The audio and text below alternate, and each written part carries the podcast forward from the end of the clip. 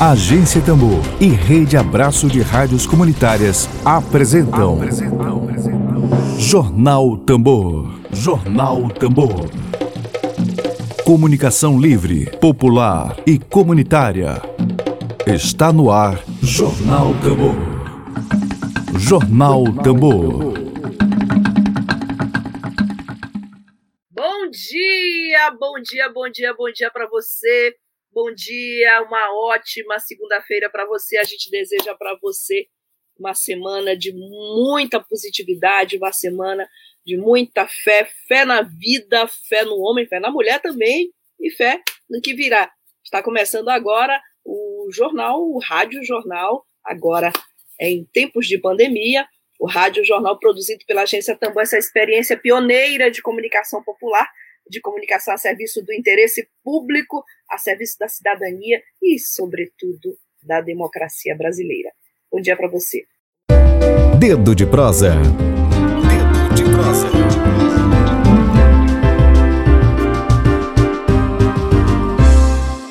Bom, eu queria dar o um meu bom dia especial a você, querida Auridenes. É, muito bem, bem-vinda aqui à Agência Tambor, essa agência de comunicação popular essa agência formada por comunicadores populares te deseja as boas-vindas e um ótimo dia. Bom dia para você. Olá, bom dia. Agradeço a todos vocês pelo espaço, meus cumprimentos cordiais, mas também aos ouvintes. Bom dia a todos vocês.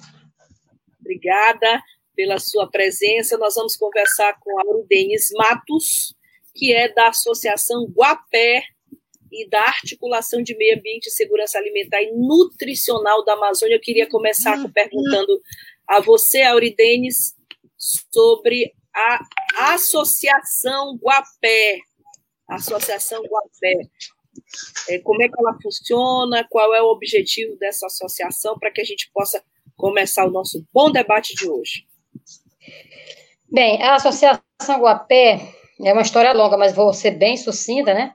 Ela começou a partir de, de pessoas da sociedade civil da região do Médio Mearim, mais especificamente de Bacabal, né? Que começaram a se preocupar, pessoas ali da área ribeirinha do Rio Mearim, né? Sobre as questões ambientais locais, né? E depois de muitas discussões com as comunidades, depois de an um ano e meses, né?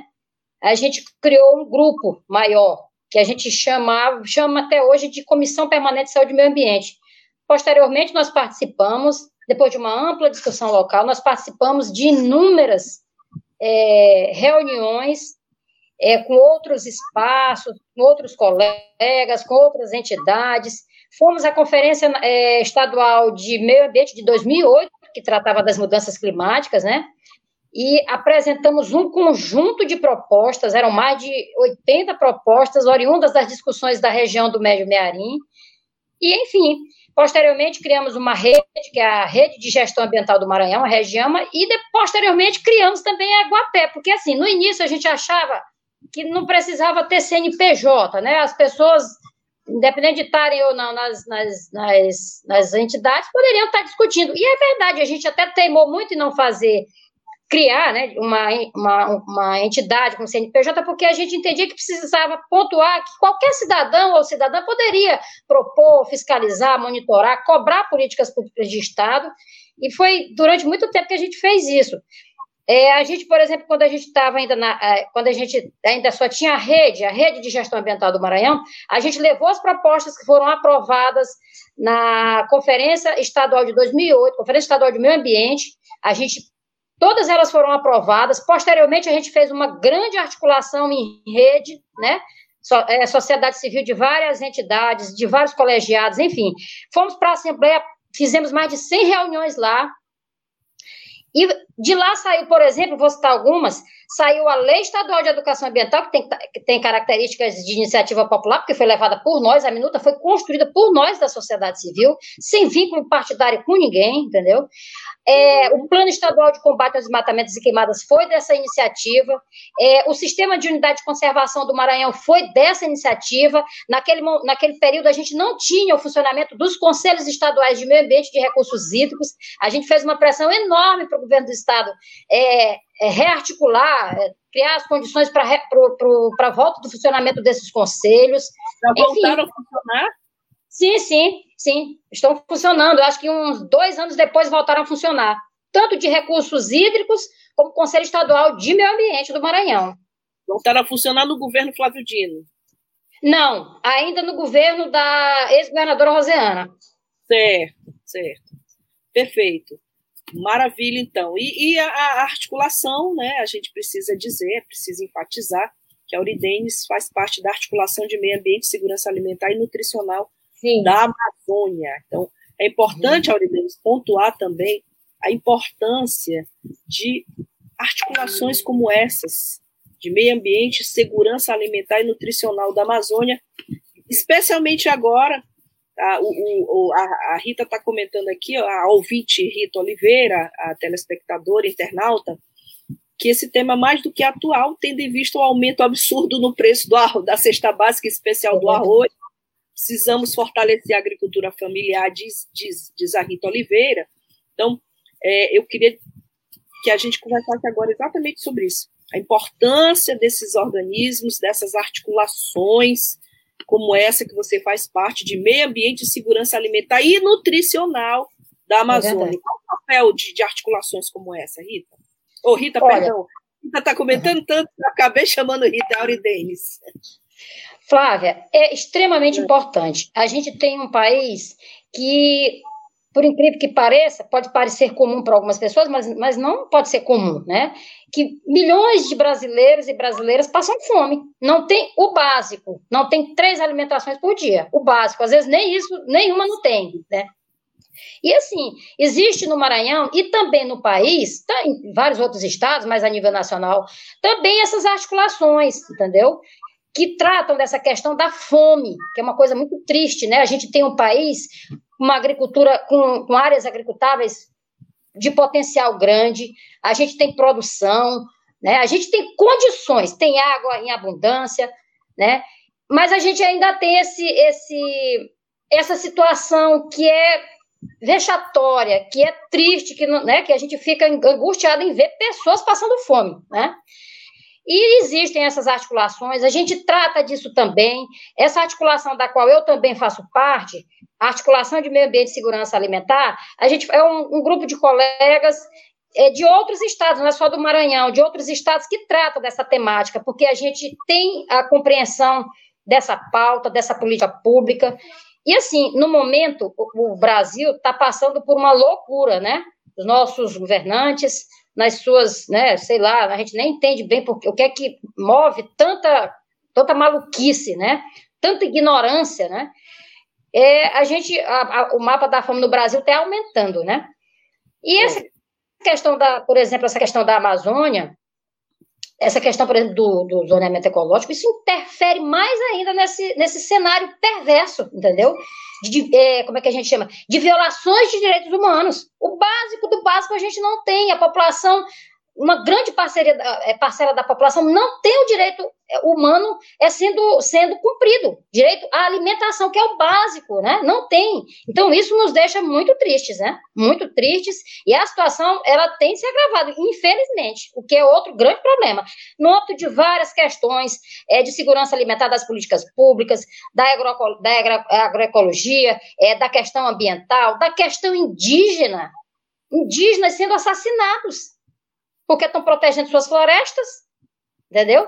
Mas Isso. aí lidam com a questão dos madeireiros, que tem uma, uma gama de apoiadores, gente poderosa, entendeu?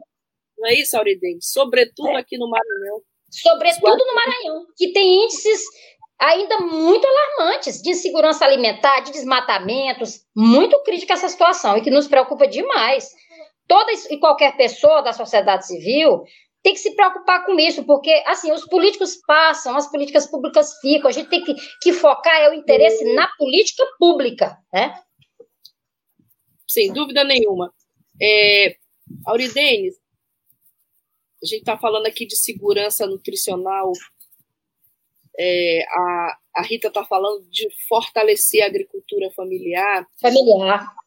Domingo, eu estava assistindo aqui o, a, a versão atual do Globo Rural, versão local do Globo Rural, Sim. E eu, eu, eu, vi, eu vi com muita tristeza agricultores familiares aqui do interior da ilha da zona rural de São Luís comentando que o alface do Maranhão vem do Ceará, comentando que eles não podem co competir com a produção que vem de fora. A gente continua consumindo alface, tomate, que vem de fora. Às vezes você percebe, o Ceará é um estado uma enorme castigado por uma enorme seca, um estado sem a riqueza hídrica do Maranhão. Pois Há é. Muitas décadas nada disso mudou. Continua, continuamos consumindo alface, tomate, verduras, hortaliças que vêm de fora e a nossa agricultura familiar continua enfraquecida. É verdade. E, como é, como, é que, como é que a articulação de segurança alimentar vê essa questão? Como é que tem sido? Porque assim, a gente percebe assim, que houve uma ruptura histórica do ponto de vista político no Maranhão, é, alguns avanços, nós reconhecemos os avanços do governo atual, há muitos avanços, mas nós percebemos que problemas como esse da agricultura familiar, o estado mais rural do Brasil, que é o Maranhão, o Maranhão é o estado com maior população rural do Brasil, continua do mesmo jeito. Qual é a avaliação que vocês fazem disso? Preocupante, né? Muito preocupante, porque a gente não sai dessa roda, não, não consegue sair. E a gente verifica o quê? Fragilidade permanente de políticas públicas, né? É vontade política, que a gente entende que falta também, né? A gente ainda tem um sistema ainda muito perverso, né? É, e assim, eu, eu, por exemplo, eu, eu, no, eu sou natural de Bacabal, Maranhão. Eu, no, lá em Bacabal, eu já fui, durante, alguns anos atrás, eu já fui coordenadora da Feira da Agricultura Familiar, entendeu? A gente, era, a gente trabalhava com entre 60 a 80 Teve períodos que a gente conseguiu levar para a sede do município, para levar os, os, pequenos agricultores e agricultoras familiares para a sede do município, sem custo, para que eles pudessem expor os seus produtos e vender, né? A gente conseguiu, teve, teve alguns períodos que a gente conseguiu levar até 120 pequenos agricultores e agricultoras familiares, entendeu? Tudo por conta do poder público. E lá eles vendiam, era um, sinceramente, a gente ficou até impressionada com o sucesso que foram essas feiras em Bacabal. E assim, qualquer município do Maranhão ou do país podem fazer essas feiras, entendeu? É uma forma de, de poten, potencializar essa economia. 70% do que, gente, do que vai para a mesa do brasileiro vem da onde? Vem da, da agricultura familiar, da agricultura de base familiar, entendeu? Então, assim, falta apoio, falta compreensão maior, falta decisão política de mudar esse sistema, entendeu? Uhum. Isso sem falar, Flávia, na questão do agrotóxico, que é outra gravidade uhum. sem precedente, que a gente está batendo recordes mundiais, né? Sim. É impressionante como é que as coisas andam no Brasil. Infelizmente, a gente tem essa situação gravíssima é, do agrotóxico que incide muito negativamente sobre a nossa saúde, a saúde pública, a saúde do trabalhador rural entendeu? Mas, enfim, eu entendo que a questão da, do fomento mais estratégico dessas políticas públicas agroecológicas, né, elas precisam ser uma decisão de governo, entendeu? Precisa ser uma decisão de governo, porque enquanto a gente tem países que já estão é, é, é, se cuidando contra essa questão dos agrotóxicos, a gente está é, abraçando mais veneno, como se veneno fosse a solução do problema. Repetindo, a maior parte do produto que vai para a mesa da população brasileira vem da agricultura de base, ou seja, da agricultura familiar. É o pequeno, é a pequena trabalhadora rural que produz. Quando a gente vai lá comprar no supermercado, na mercearia, na feirinha, é esse pequeno trabalhador e trabalhadora rural que produz esse alimento para que a gente possa comer, né? Se alimentar, entendeu? Então tem que ter política voltada fortemente para apoiar essa atividade, entendeu? Tem que apoiar essa atividade. Arroz, o arroz está uma, uma, é um preço absurdo, entendeu? Agora tem os interesses econômicos, né? Infelizmente, que não são interesses voltados muitas vezes para o bem comum. E aí a gente fica à mercê dessas situações degradantes. Eu entendo que essas situações são degradantes. É um vexame. A gente está passando o que está passando. Exato. A, a, Maria de Gé Lima comenta: nosso povo sabe trabalhar, gosta de trabalhar, mas lhes falta respeito e direito. Sem Exatamente. dúvida nenhuma. Sem dúvida nenhuma. E a Rita Oliveira comenta meu respeito e solidariedade a essa companheira, você, Auridenes, e a associação que você representa. Obrigada, Rita, pelo comentário. Auridenes, vamos falar agora sobre a lei de zoneamento ecológico e econômico do Maranhão, que já é lei, já foi transformada em lei. É, de certa forma, pressupõe-se que essa lei seja um avanço o Estado ter uma lei de zoneamento econômico e ecológico do Maranhão. Mas as informações que a gente tem é que os movimentos sociais têm algumas ressalvas com relação à aprovação dessa lei. É isso essa informação? Eu posso confirmar? Queria a sua Pode avaliação. Confirmar. Queria a sua avaliação sobre a aprovação dessa lei de zoneamento ecológico e econômico do Maranhão. Ela não representa um avanço para o Estado? Flávia, Flávia e os, e os ouvintes da Rádio Tambor. Eu tomei, a gente tomou conhecimento, eu não, nós tomamos conhecimento dessa lei, por incrível que pareça, eu acho que tem no máximo umas três semanas e meia. Né? A gente estava lendo uns documentos, umas matérias jornalísticas é, que tratavam da questão da Amazônia do Maranhão, porque, na verdade, a gente tem que estar fazendo um levantamento é, com relação ao Fundo Amazônia, né? Quais são os estados que estão fazendo o, seu papel corretamente, quais são as demandas que eles não fizeram. Por exemplo, tem estados que não está não, não tá trabalhando a política de educação ambiental, que inclusive está previsto nesse zoneamento ecológico. Por exemplo, a, essa, essa, esse artigo que fala da lei da educação ambiental, da lei do zoneamento, ela é positiva? Ela é positiva. Mas assim, quando a gente observou né, o que os, os, os pesquisadores alertavam, e aí a gente foi correr atrás da lei. Cadê essa lei? Que projeto de lei é esse? Aí a gente, quando a gente foi ler, conversar com algumas pessoas, a gente ainda está até buscando mais informações, entendeu? A gente ficou mais preocupada ainda. Né? Essa lei teve uma discussão. Anteontem, não, mas teve audiência, teve, audiências, vírgula. Né? O projeto de lei do, do zoneamento ecológico e econômico do Maranhão não teve a devida discussão. Não teve a devida discussão, entendeu? Sim. Enquanto o projeto de lei, enquanto Está aqui o projeto de lei. Cadê as audiências públicas do projeto de lei? Não teve. Eu fui informada, inclusive, por conselheiros e conselheiros do Conselho Estadual de Meio Ambiente, que o conselho não foi ouvido.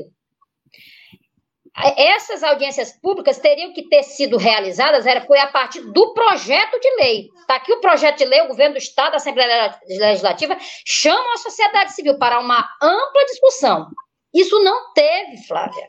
Então, esse negócio de dizer, não teve ampla discussão. Não teve. Não teve discussão republicana sobre esse projeto de lei no período adequado. Porque tem que ter a discussão é do projeto de lei. Poderia ter tido antes, sim, não, não impede. Nós não estamos numa ditadura, a gente tem que discutir várias vezes essas questões. Enquanto mais discussão, melhor. O Brasil é carente de democracia, de mais democracia, entendeu?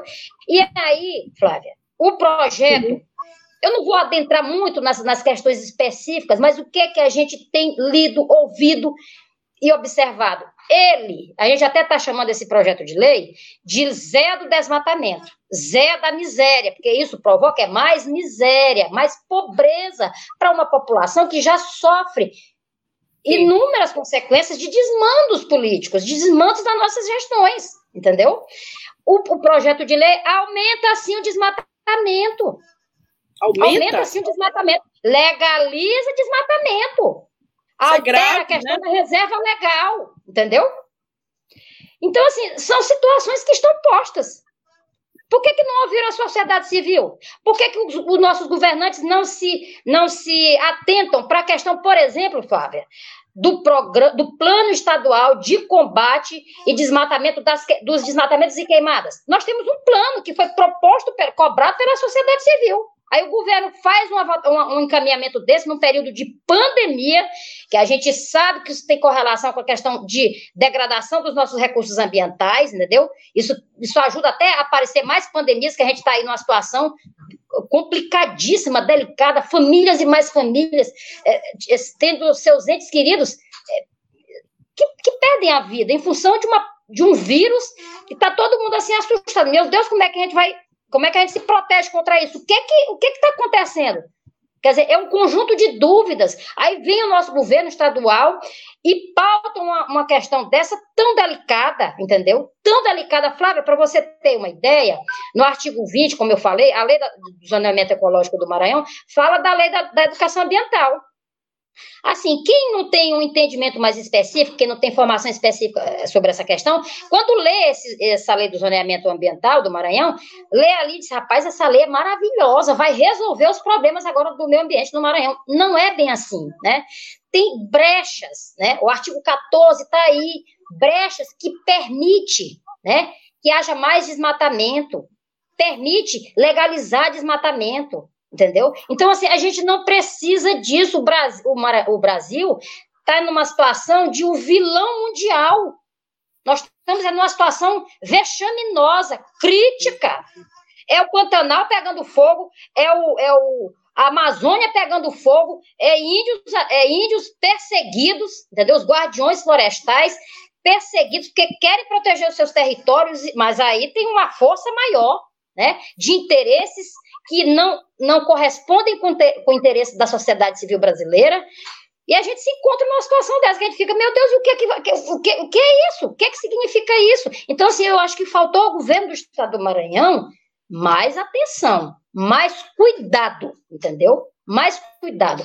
No período que a gente ficou, é, que a gente tomou conhecimento desse Zé do Maranhão, a gente estava discutindo com colegas a preparação de documentos para serem encaminhados às embaixadas a embaixada da Noruega, da Alemanha, da França, porque a gente observa o quê? A gente tem feito uns levantamentos sobre essas questões, que os governos da Amazônia Legal, dos nove estados, e o Maranhão faz parte da Amazônia Legal, eles têm dialogado, já foram, parece que na Europa, pelo que a gente tem visto nas reportagens, já estiveram com os embaixadores da Alemanha, da Noruega, da França, que eles querem resgatar o dinheiro do Fundo Amazônico. Até aí, tudo bem, perfeitamente, entendeu?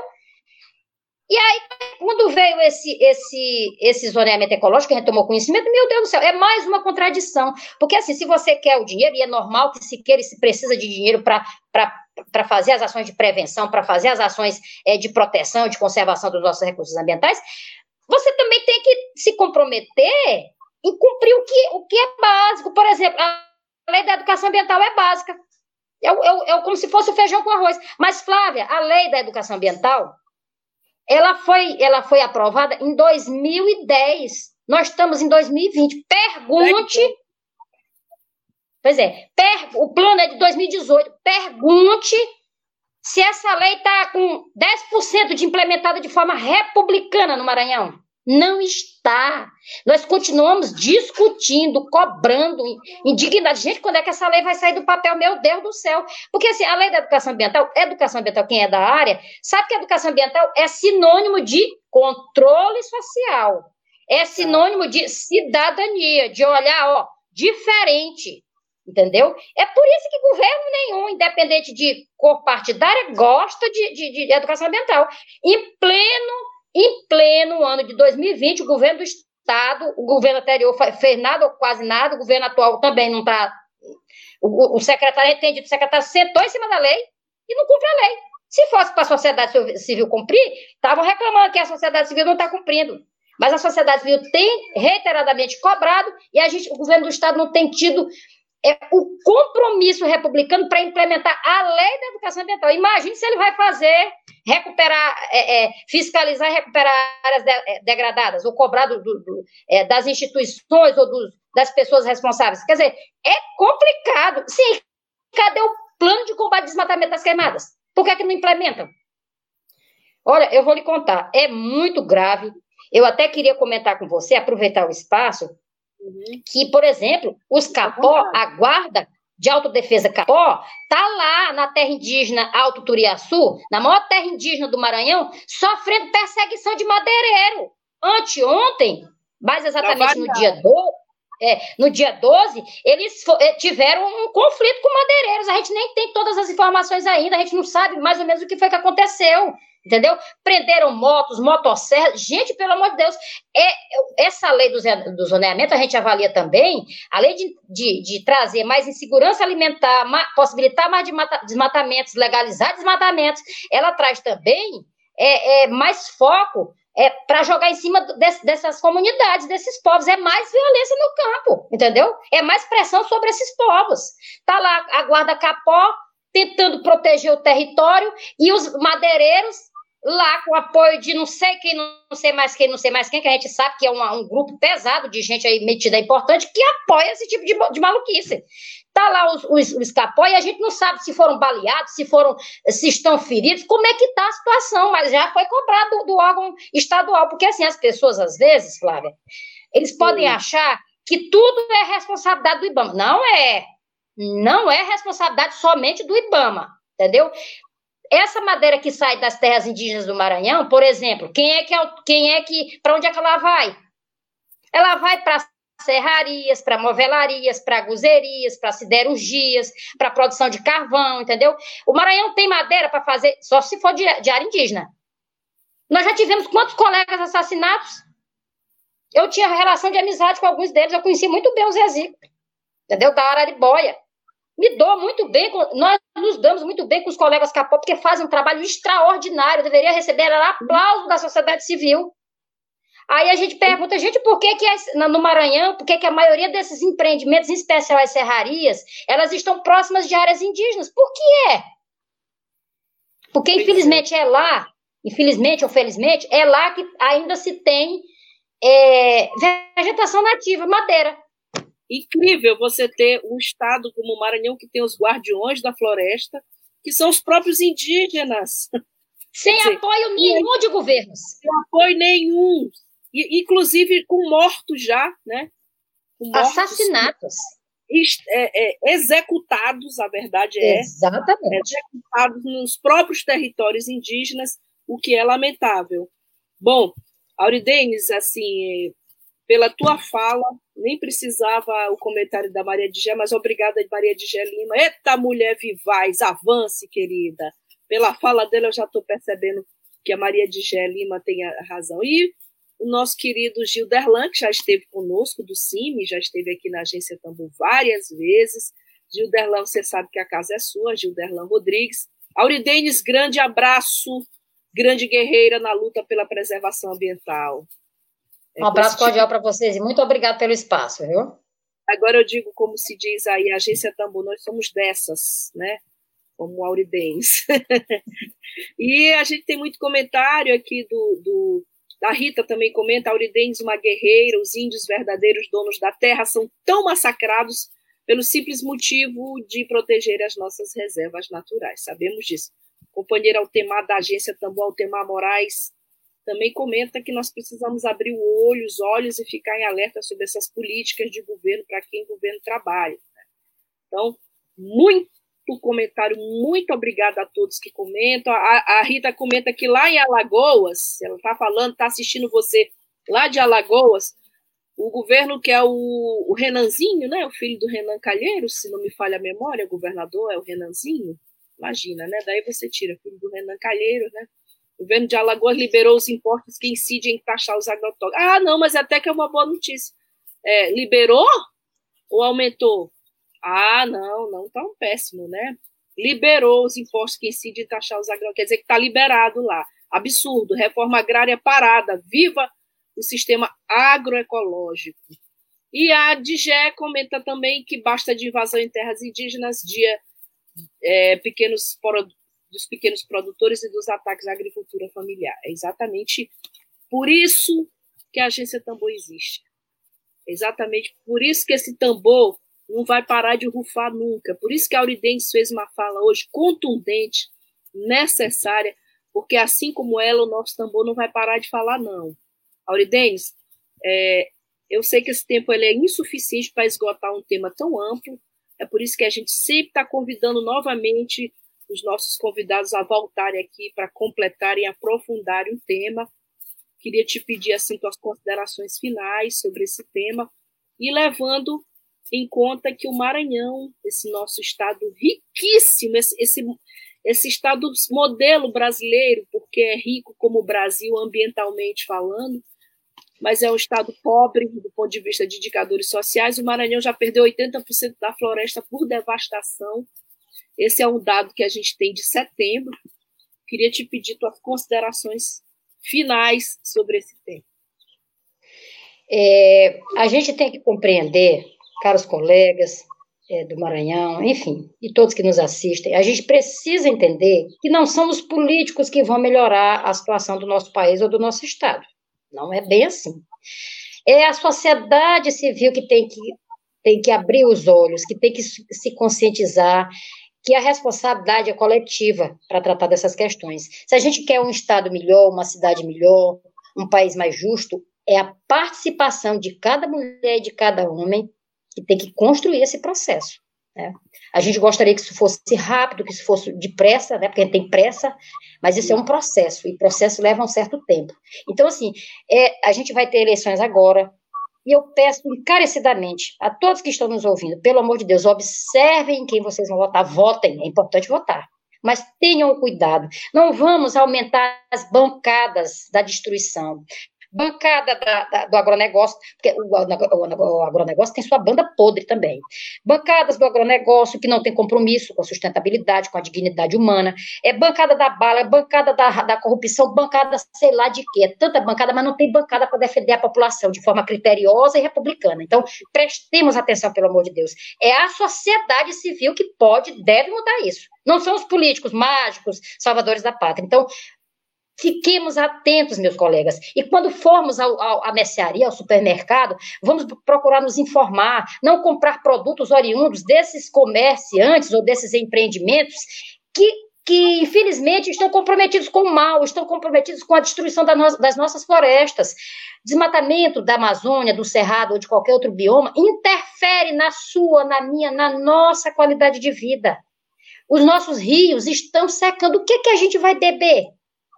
Vai beber sangue? Vai beber o quê? Suco? A gente tem que beber água de qualidade. Então a gente precisa entender que isso não é só um, um, um assunto só lá de Brasília. Toda essa problemática, eu sempre alerto, começa é no município. Então a gente tem que ficar de olho vivo no vereador, na Câmara de, de, de, Vereadores, no prefeito, no deputado, no senador, no governador e no presidente da República. A gente precisa cobrar, porque esses, esses, esses agentes públicos, eles são pagos por nós, eles são empregados da população. Então, pelo amor de Deus, vamos ficar alertas, não vamos comprar produtos ligados, de empresas ligadas ao agronegócio, não vamos é, é apoiar a gente que está atuando, mesmo que, está sorrindo pra, que estão sorrindo para a gente, dizendo que é, é amigo da sociedade, eles estão por trás nos traindo destruindo o nosso país. Então, vamos ter cuidado, vamos ter, nos informar. No mais, o meu, o meu muito obrigado pelo espaço e até uma próxima oportunidade. Flávia, muito, muito agradecida e meus cumprimentos cordiais a todos os colegas que estão é, é na, na, no chat comentando. Um abraço minha cordial. Querida, minha querida Auridenes, guerreira, como todo mundo está comentando aqui, nossos cumprimentos. Nós é que agradecemos não só pela entrevista, mas sobretudo pela sua luta, pela sua história de luta. É, é, é, é preciso que muita gente, todo mundo preste atenção no que a Auridenes acabou de falar. Tem vereador aí que está aprovando o plano diretor empurrado goela abaixo aqui em São Luís para diminuir a zona rural de São Luís, tá? Aumentar a zona urbana, invadir a zona rural. Isso vai é causar um impacto ambiental terrível. Esse plano diretor pelo prefeito das pracinhas, o senhor Edivaldo Holanda, que é bom de praça. São 12 horas. Então, preste atenção em quem você vai votar nessas eleições. Auridenes falou muito bem. Obrigada, Auridenes. Obrigada, Maria de Gé. Obrigada, Altemar. Obrigada, Rita Oliveira. A Maria de Gé, a água, o alimento tem sangue do nosso povo. Não pode. Não pode. Obrigada, querida. Uma boa semana para ti. Estamos juntos. Igualmente. E a todos e a todas que nos acompanham aí. Boa tarde para você. Obrigada. Volta amanhã. Web Rádio Tambor. A primeira rede de comunicação popular do Maranhão. Comunicação comunitária. Livre, alternativa e popular.